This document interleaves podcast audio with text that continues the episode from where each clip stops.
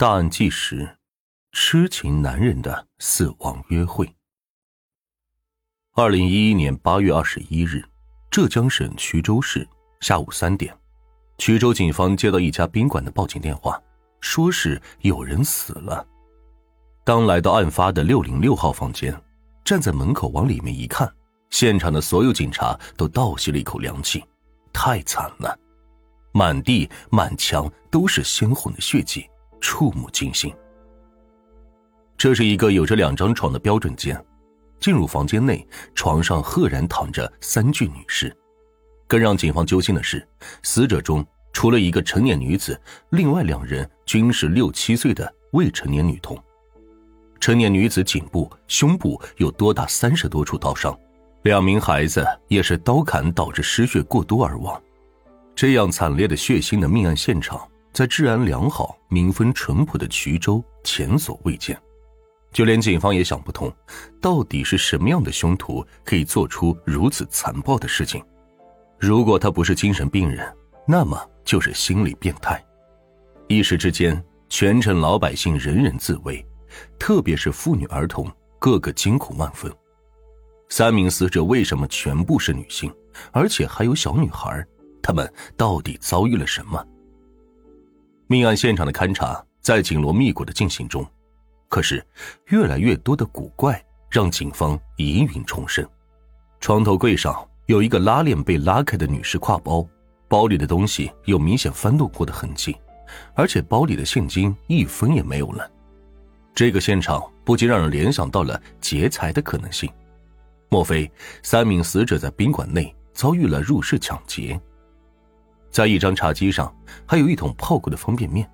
最让警方想不通的是，就在方便面的边上，居然有一包老鼠药。老鼠药的包装已经撕开，里面的药粉不知去向。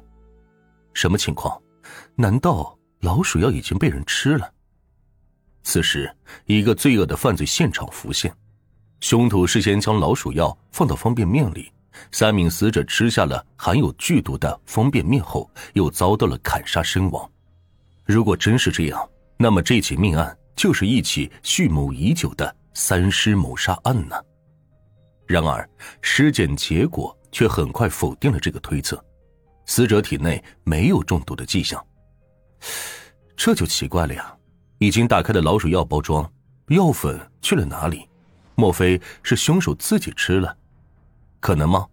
看看这血腥的凶案现场，凶徒怀着巨大的恨意，连杀女子三十多刀，他会自杀吗？似乎找不到凶手要自杀的理由啊！况且，如果真的是吃下了老鼠药，房间里除了三名死者，再无旁人，凶徒的尸体在哪儿呢？六零六号房的命案现场越来越透露出诡异无比的气氛，命案的凶徒到底是谁？其实，现场勘查已经有了些许的端倪，在现场血迹检测中，除了有三名死者的血迹，还出现了一个成年男子的血迹痕迹，他就是这起凶杀案的嫌疑人无疑。如今困扰警方的问题很多：三名死者到底是谁？凶徒又是什么身份？当然，案子发生在一家宾馆之内，谁登记入住的？宾馆前台应该有记录才对。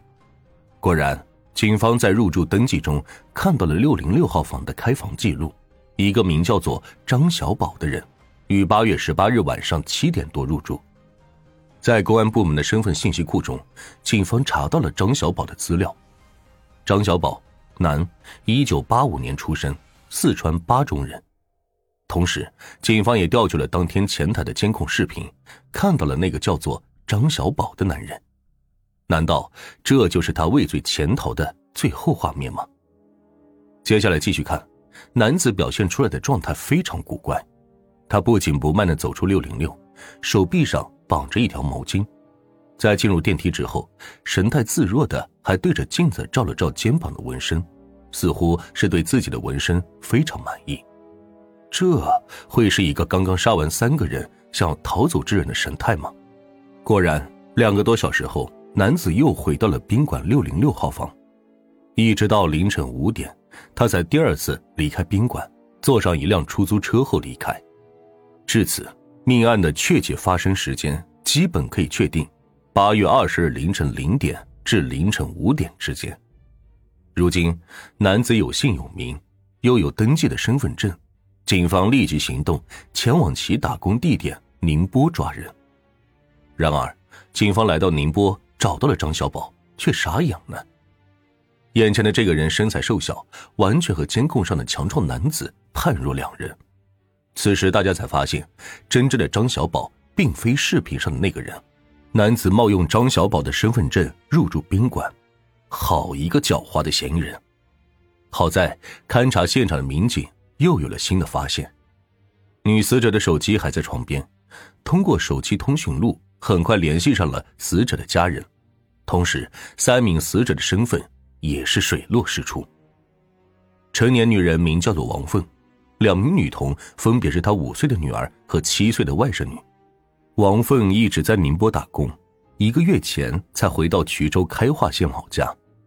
根据王家人和乡亲邻居的描述，王凤为人温和低调，孝顺父母，从未与人结怨。他于八月十九日下午从家中离开，说是带着两个孩子到市里玩。至于他到底去衢州见什么人，家人一无所知。王凤的手机里还有一条可疑的短信：“我今天从宁波过来，我好想见你。”很明显，这条短信就是王凤前往衢州的原因。有人约他在衢州见面。王凤早已经结婚多年，丈夫是上门女婿，如今在外地打工。如果发短信的人不是她的丈夫，那么会是谁？短信中隐约透露出的暧昧语气。难道就是揭开命案真相的关键吗？